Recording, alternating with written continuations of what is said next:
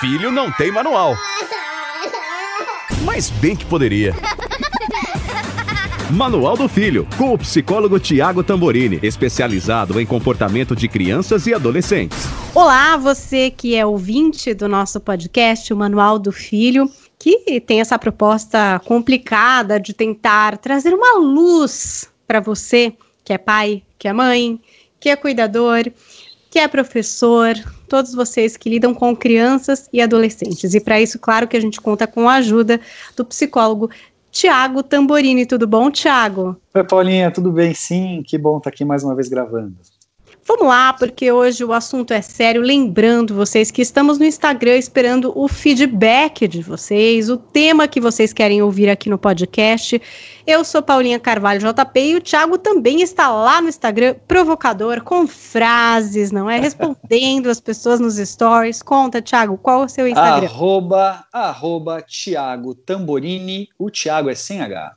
Olha, a gente vai falar de um tema bastante polêmico hoje, que talvez por algum motivo que eu nem preciso dizer aqui, você tenha discutido em casa ou visto alguma discussão em alguns programas de televisão, porque realmente houve um borogodó a respeito disso, não é? Violência física e ou verbal. Educa? Ai, ai, ai, ai, ai. É cilada isso daí, hein, Thiago? eu tive que respirar, contar até 10 algumas vezes essa semana, Paulinho, eu tenho que te confessar. Bom, vamos lá. Vamos começar já por essa história. É contra a lei, né? A lei da uhum. palmada. Algumas uhum. pessoas acham que isso é uma grande besteira, que é um mimimi, que uma palmadinha não tem problema, que você foi criado desse jeito, então, enfim, você cresceu e tá tudo bem. O que diz a ciência da psicologia a respeito da palmada? Pois é, Paulinha, você sabe que para mim só uma coisa que me faria questionar a lei da palmada. A lei que diz que agressão física e verbal já é por si só um crime. Ou seja, a lei da palmada só vem para reforçar isso, né? Ela só vem para deixar ainda mais claro que existe um segmento que até então se entendia como educar e que ela vem de, por, né, para de uma vez por todas deixar claro que não, palmada não educa e agressão verbal também é agressão. A psicologia é, ela, ela vai de diversas formas explicar o porquê isso não, não é uma, uma condição de educação, né? Mas eu diria para você que talvez a melhor forma da gente entender o quanto perigoso é educar através da agressão física, da dor, né? O que chama muita atenção é ainda incluir o fato de que não é só uma agressão por si, é a ideia do tem que sentir dor ainda, né? Ou seja, se já não tivesse ruim, pior ainda mais, né? É, e aí, se a gente pegar os principais argumentos que são contras, eu gosto dessa ideia, sabe, Paulinha? Porque me vem à cabeça tudo que eu ouço na defesa dessa ideia, ou na diminuição da gravidade dela. E você sabe qual é a primeira que vem, Paulinha, por incrível que pareça? Eu apanhei eu apanhei é, e deu tudo aqui, certo, é, e deu ótimo. tudo certo. Aí eu fico te perguntando, esse tudo certo está pautado em que parâmetros? Porque nós somos uma geração de adultos que lutamos muito com questão às agressividades que o ser humano hoje se impõe um ao outro. Nós somos adultos com questões é, psíquicas importantes de ansiedade, depressão, uh, angústias de maneira geral. Ou seja, nós somos adultos que sim vivemos uma geração de pais que talvez tenham sido mais intensos nessa situação, agressões físicas como educação, mas dizer que por isso deu tudo certo, que certo é esse, né, Paulinha? E mais, você aí que me ouve agora e que apanhou quando era criança, sério mesmo que você acha que não ficou em você nenhum tipo de referência, nenhum tipo de situação que diz para você o quanto isso poderia ter sido diferente, o quanto isso poderia não ter sido dessa forma?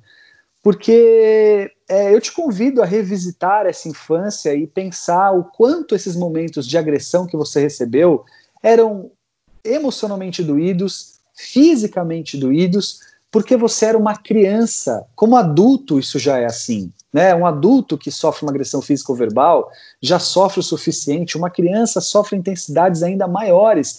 E não é só, ah, eu só dou uma palmadinha, eu só dou uma chinelada. Não, não tem o só. Como a criança recebe aquilo, a intensidade com que uma criança recebe aquilo é muito, muito forte. Né? Então eu te convido, se esse é um dos argumentos, a revisitar a sua infância e pensar nisso.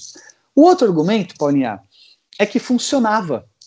Eu só de olhar para o meu pai já respeitava. Você não viu isso já? É, é tem, tem, tem essa.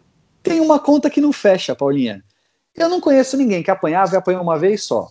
Todo mundo que na infância apanhou, ou pelo menos 99% das pessoas, apanhava como uma constância ou, ou, em situações, aconteceu mais de uma vez. Ora, se funcionava tanto assim, bastava uma vez, né? Ou seja, qualquer pai que em algum momento já usou desse recurso percebeu que, na verdade, isso era muito mais uma liberação do próprio pai de energia, de descarga de irritação, de descarga de descontrole, de falta de discernimento sobre as próprias emoções, do que explicitamente a preocupação com a educação do filho. Né? Porque se o ato estivesse na preocupação de educar o filho, certamente teriam se achado outros caminhos que não esse. Né? Então, é, não funciona. Se já não bastasse o fato de ser uma agressão física, ainda soma-se o fato de que não funciona. Você gera no seu filho ainda mais agressividade, ainda mais angústia, ainda mais repulsa, ainda mais irritabilidade. Né? Então, não funciona. Né? Mas que mais argumentos vêm à sua cabeça, Paulinha? Nossa, é que eu acho, eu sou contra, não consigo achar justificativa. Eu acho que tem muito a ver com o que você estava falando, dessa questão do adulto perder completamente o controle sobre as suas emoções, sobre o seu papel ali naquele momento. E, e realmente eu acho que também tem muita gente que trabalhava isso sem culpa. Não sei. Uhum. Eu acho que a partir do momento que isso começou a ser discutido, eu não sei se tem algum pai hoje que no caso de perder a cabeça, de cometer alguma coisa agressiva, não durma com culpa e uhum. não cons que consiga digerir isso como assim, estou educando. Isso aqui é educação, entendeu? Eu acho que não sei, eu gosto de imaginar que as pessoas já estão sabendo que não, isso não é educação, e sim, você como adulto errou, perdeu o controle e saiu do seu papel. É assim ou ainda tem um pessoal que acha que não, é assim que educa. Isso é disciplina, porque também tem gente, Thiago, que confunde, eu acho, um pouco o conceito de disciplina, né? O que é dar uma disciplina ali para a criança? Você não acha Perfeito. que há, há, um pouco de confusão? Muito.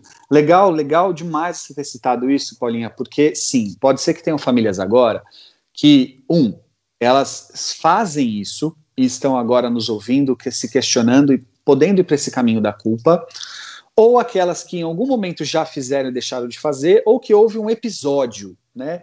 Nos três casos, nós podemos ter agora uma mãe ou um pai que nos ouve se sentindo culpado. E eu não iria pelo caminho da culpa.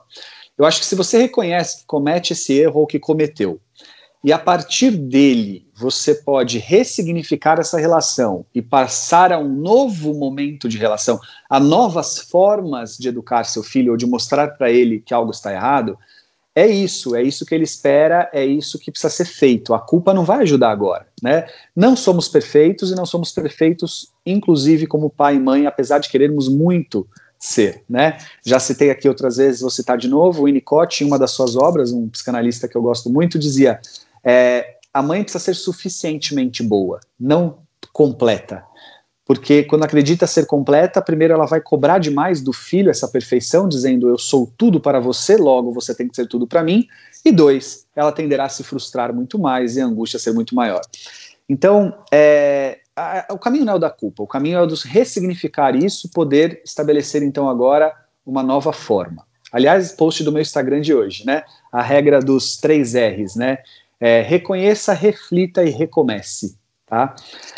Mas é possível que tenham pais ouvindo a gente agora sim e pensando: vocês estão de mal babaquice isso aí, né? A palmada educa sim, o meu filho tem que aprender através, se não respeitou, vai apanhar.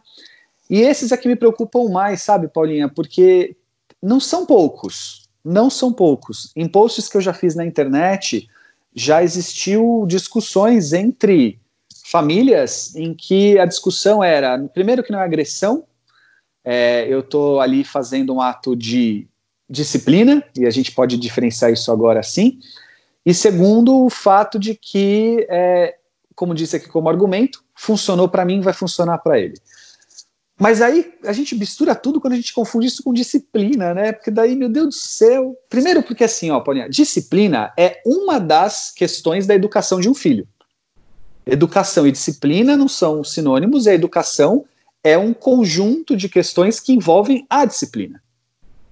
A disciplina é desenvolvida através da rotina, ela é desenvolvida através da, da, uh, da, das competências que cada indivíduo, no caso aqui os filhos, traz como características, né? Porque alguns já são disciplinados mais naturalmente, outros precisam de maior atenção sobre isso e de pais mais atentos a isso. Mas a gente está falando é. de reforço, né? Por exemplo, Thiago. Isso, isso, né? Diga. O reforço, né? É aquela coisa da repetição que pais e mães sabem bem. É 100 vezes no reforço para que se estabeleça talvez a, a, disciplina de escovar os dentes, a disciplina de recolher as suas sopas do chão, né? Isso, Isso é uma disciplina, né? né? Você instaurar Exato. um hábito e, e, manter esse hábito, você teve essa disciplina, você se treinou que é parte da educação.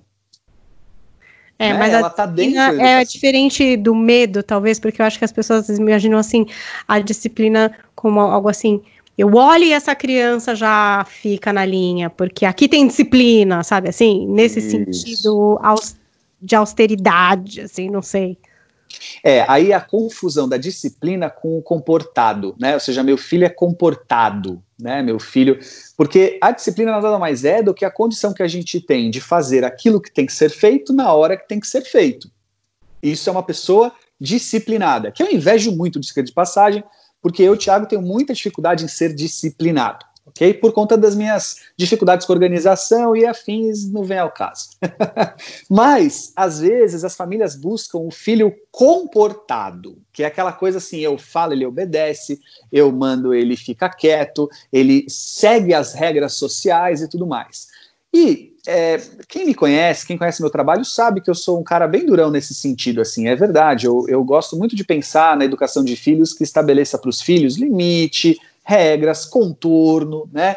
Eu sou daquele tipo de pai que é, busca muito uma adequação da minha filha, por exemplo, num contexto social, em que o momento não é gritar, não é brincar, não é correr, como por exemplo num restaurante, né? Como dentro de um cinema, tá? Então é, eu, eu curto essa ideia, mas eu acho que alguns pais, às vezes, passam de um limite que é não considerar a idade do filho, o comportamento natural desta idade, o que significa educar nesta idade. Então, por exemplo, eu já saí com a minha filha do cinema porque ela não conseguia, naquele momento, se comportar diante daquela situação cinema. Eu não ia prejudicar outras famílias, ia dar para ela naquela hora um lugar de limite de quem diz: olha, se você não é capaz de se comportar a este contexto, então você não fará parte dele. Ela fica brava, ela chora, ela quer voltar. Mas eu não preciso nesse momento agredi-la fisicamente ou verbalmente para dar para ela essa educação que, a, que o limite traz. Eu basta eu mostrar para ela que há uma consequência direta ao ato dela.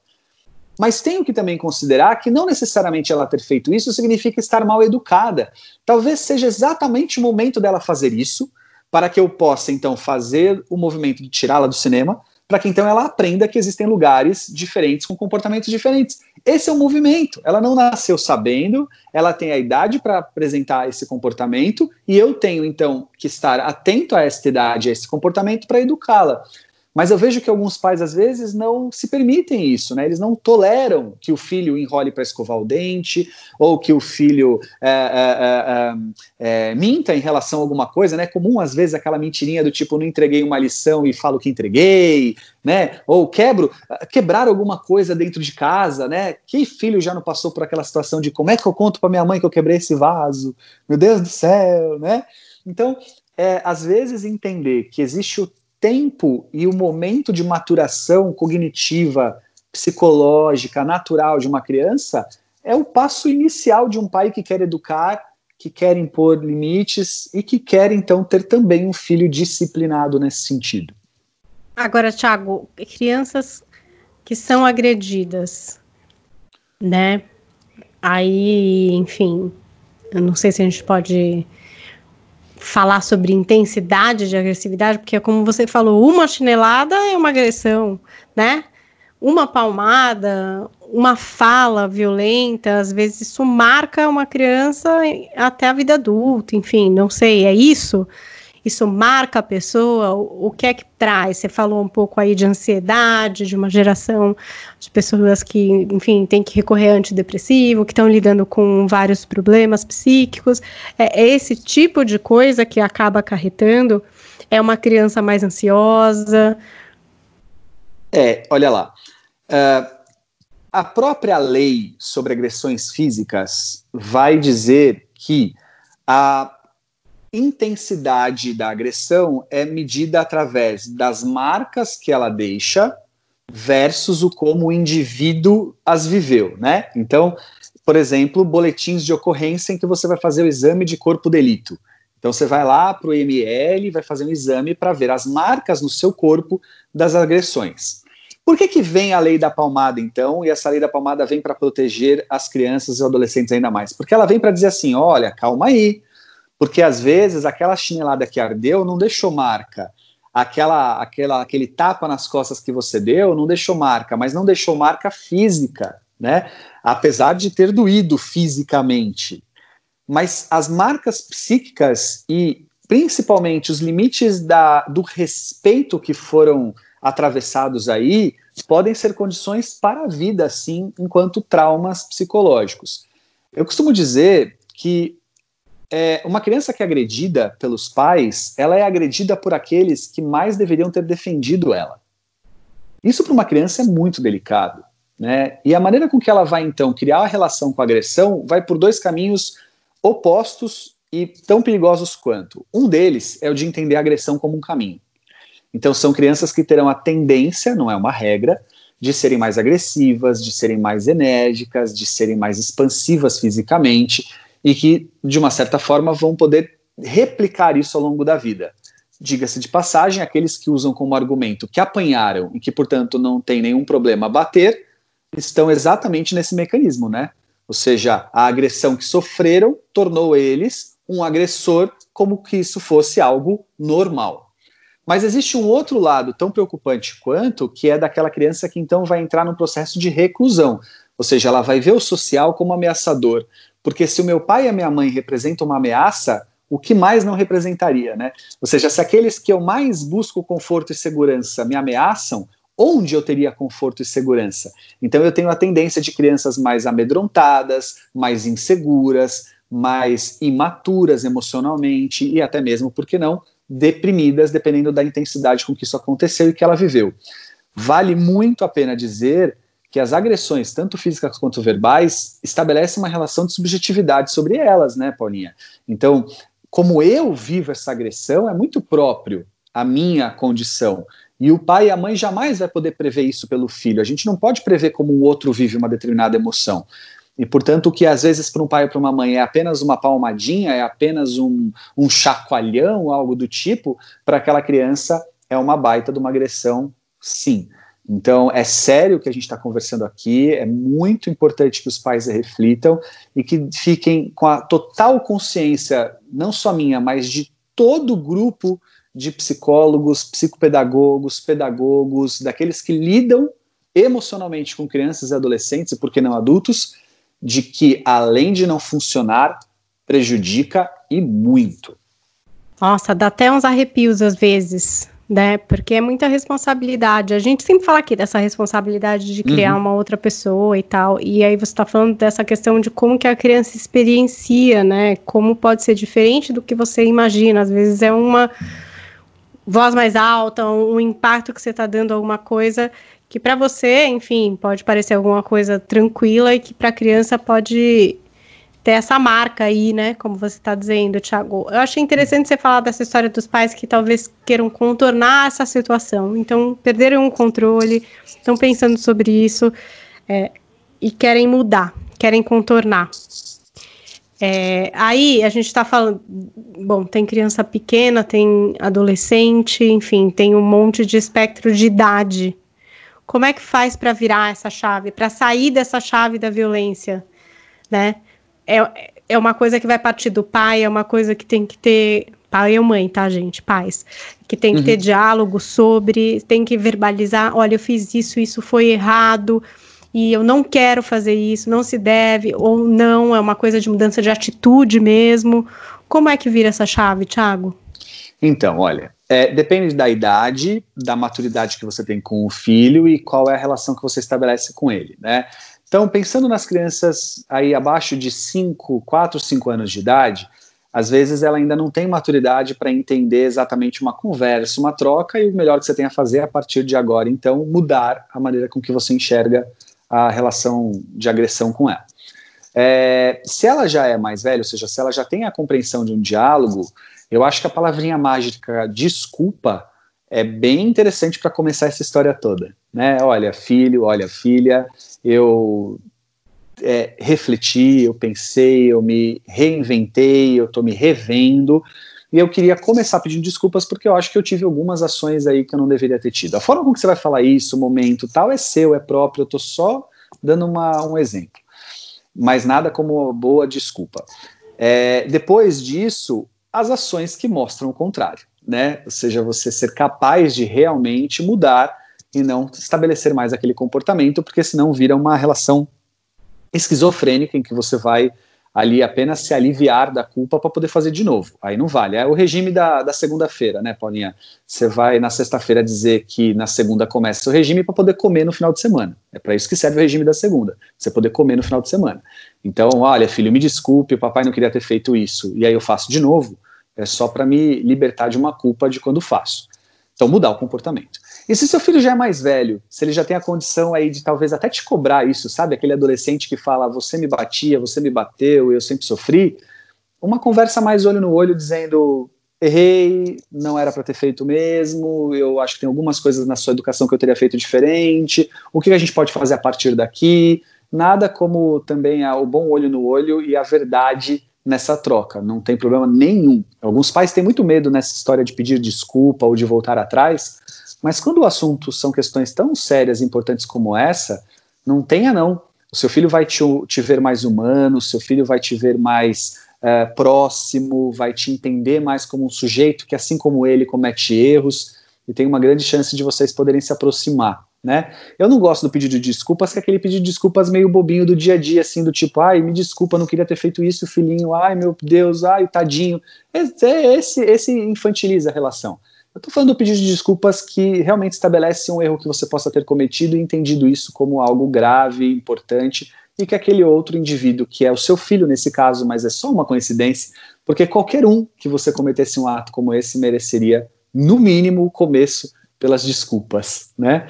Eu gosto também, Paulinha, sabe, sem interferir aí na sua próxima pergunta, mas sabe, Paulinha, a gente não pode bater em ninguém, né? Ninguém, tem alguém que eu possa bater hoje, gente? Ninguém, ninguém, nem no filho dos outros, né? Por que achar que no meu eu posso? Né? Por que achar que uma criança pode sofrer uma agressão física e verbal e tudo bem? E ó, uma coisa importante aqui: cuidado, pais que nos ouvem, porque é um tipo de agressão física, é, desculpa, é um tipo de agressão verbal, aquele bullying do dia a dia, sabe, Paulinha? Você tá gorda, para de comer, você tá gordo, vai fazer exercício, sai desse sofá que você é um vagabundo, que parece que você vai ser o que na vida desse jeito, com essas notas você não vai ser nada. Isso não deixa de ser também agressão verbal, também muitas vezes ser importante ser revisto, apesar de que numa escala com uma agressão física ainda a gente tem aí um parâmetro diferente de observação, né? Mas cuidado você pai e mãe que nos ouve agora, porque eu tô falando isso de agressão verbal, sabe, Paulinha? Não é só xingamento explícito, é essa coisa do dia a dia, às vezes, às vezes eu vejo pai e mãe querendo ajudar e atrapalhando nessa hora, que é quase como um bullying mesmo, sabe? De, Vai de várias minando, situações. né? Vai minando, Vai minando ali. Isso, isso. Eu queria te perguntar a respeito do castigo. Uhum. Tiago, castigo, que, enfim, já foi conhecido como a mão palmatória, ajoelhar no milho, né? Esse tipo de coisa. Até outro dia eu estava vendo o meu filho falar sobre fábulas aqui na aula dele virtual. E achei super interessante o professor dizer que das fábulas, às vezes, elas trazem sempre uma moral, né? Uma moral da história. E que a moral muda de acordo com o tempo também, né? Então, às vezes, uhum. fazia muito sentido a moral de uma fábula e que hoje não faz nenhum. E ele usou o exemplo da fábula da cigarra e da formiga, né? Uhum. Então, a formiga é quem trabalha e a cigarra não faz nada porque ela só canta. Mas será que quem canta não trabalha? Essa era a pergunta dele. E aí as crianças, não, quem canta trabalha, sim, não. Quem é cantor tem sim um trabalho e tal.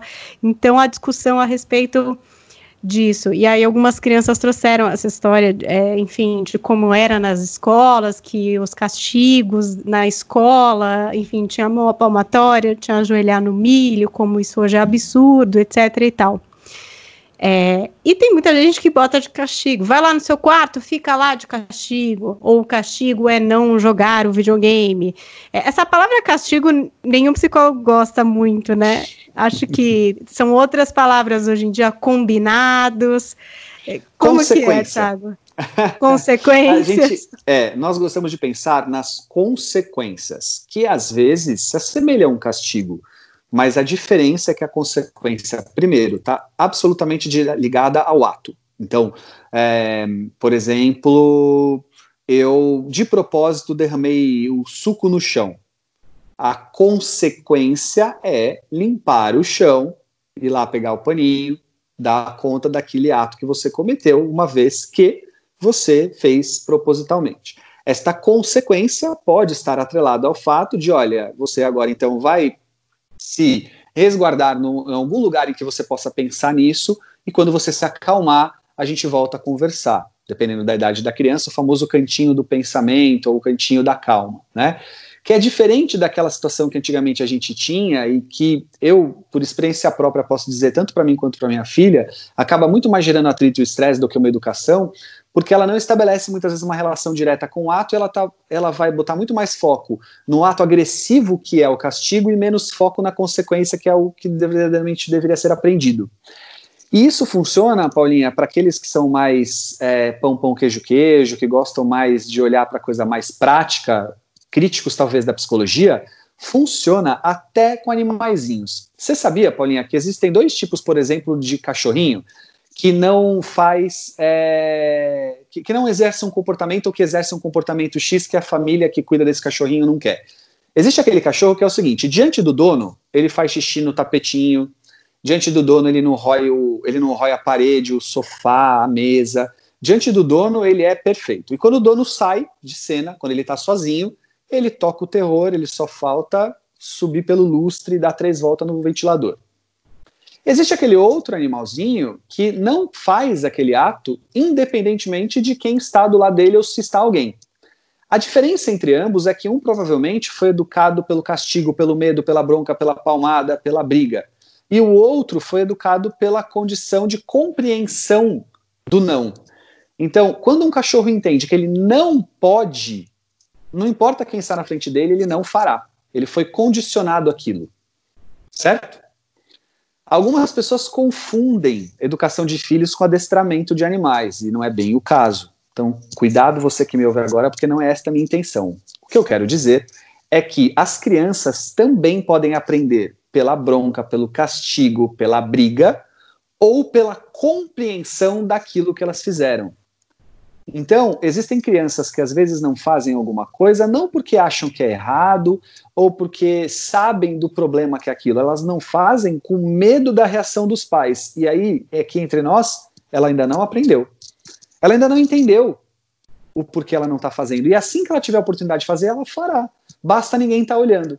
Então, se a minha filha achar que ela não pode riscar a parede porque eu vou dar uma bronca, a chance dela riscar a parede é muito maior do que se ela entender o que significa riscar uma parede. E às vezes, Paulinha, ela vai ter que riscar para saber isso, porque é, o dia que ela demora, riscar, né? não é tão óbvio é, assim. Depende da idade, né, Paulinha? Mas o que pode acontecer? Ela riscar a parede, ela passar um perrengue para limpar e ainda assim ter que ficar com a parede suja porque ela é. riscou e agora aquela parede que então ela queria ficou daquele jeito. É uma consequência que educa, né? É, ou ter os lápis de cor dela confiscados, podendo só ser usados quando está na presença dos pais. Como quem diz, olha, a consequência do mau uso é você perder o direito de escolha. Autonomia, é uma né? consequência, autonomia. Então, é, isso educa. Agora, dar palmada, bater, botar de castigo, gritar, xingar, tal, vai fazer com que a criança tenha, sim, medo da reação sobre o errado que ela faz, mas não necessariamente compreender o ato errado do que ela faz. Isso explica famílias que dizem assim, que em casa a criança não faz arte, mas na escola faz, na casa dos amigos faz, não sei onde faz, porque na real ela não entendeu o que significa aquele movimento, ela só tem medo de ser descoberta. Portanto, quando ela achar que ela não vai ser descoberta, quando ela achar que o crime não vai deixar vestígios, por que não cometê-lo, uma vez que o problema é descobrirem e não exatamente fazer aquilo. Pois é, não tem caminho fácil, né, Thiago? Não. não tem caminho fácil e nós somos os adultos responsáveis, pessoal. Vamos tentar sempre ter essa consciência de que nós somos os adultos, né? Nós temos que exercitar aí a nossa mente para encontrar os caminhos, para fazer as propostas, os combinados, né? Para estabelecer as consequências. É complicado, Thiago. É, é, todo mundo que é pai sabe os momentos em que fica tudo preto, que você já teve aquele dia do cão e não está sabendo lidar com a situação. Você acha que nessa hora de desespero completo, o melhor a fazer, às vezes, é falar: eu não vou falar com você agora, eu preciso de um tempo. Isso, oh. dá para fazer isso? Dá para fazer isso? Deve, deve, deve. Nada como o seu cantinho do pensamento, você pai e mãe, né? É aquela situação que diz assim: olha, se eu continuar agora, se eu te responder agora, vai dar ruim. Me deixa quieto, por favor, me deixa, me dá o meu tempo, porque eu preciso respirar, eu preciso me acalmar, eu preciso me controlar para que eu não cometa um erro de descontrole com você, filho que me ouve agora, que me, né, que, que está na minha frente agora. Então, óbvio que você pode fazer isso. Olha, e para várias situações, em Paulinha, de, de, tipo tomada de decisão. Seu filho chegou para você, posso dormir na casa do meu amigo?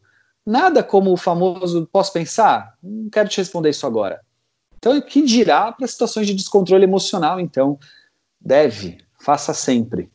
Bom, gente, espero ter trazido aqui alguns questionamentos de vocês para que o Thiago respondesse, mas claro que se vocês têm mais dúvidas a respeito disso, não deixem de nos procurar lá no Instagram. Eu sou Paulinha Carvalho JP e o Thiago também está por lá. Eu sou Thiago Tamborini, o Thiago é sem H. Esperamos vocês para dúvidas, sugestões de temas no nosso podcast, o Manual do Filho. Muito obrigada pela companhia de vocês. Não deixe de compartilhar com pessoas que você acredita que possam se beneficiar aqui desse podcast. Vai ser um prazer também ser companhia no grupo de mães do WhatsApp, no grupo de mães do prédio, no grupo de pais ou, Opa. enfim, a amiga, a tia, o avô, a avó e todo mundo que você vai enviar esse podcast. Obrigada pelo prestígio. E, Thiago, te espero a semana que vem, hein? Oba, até mais.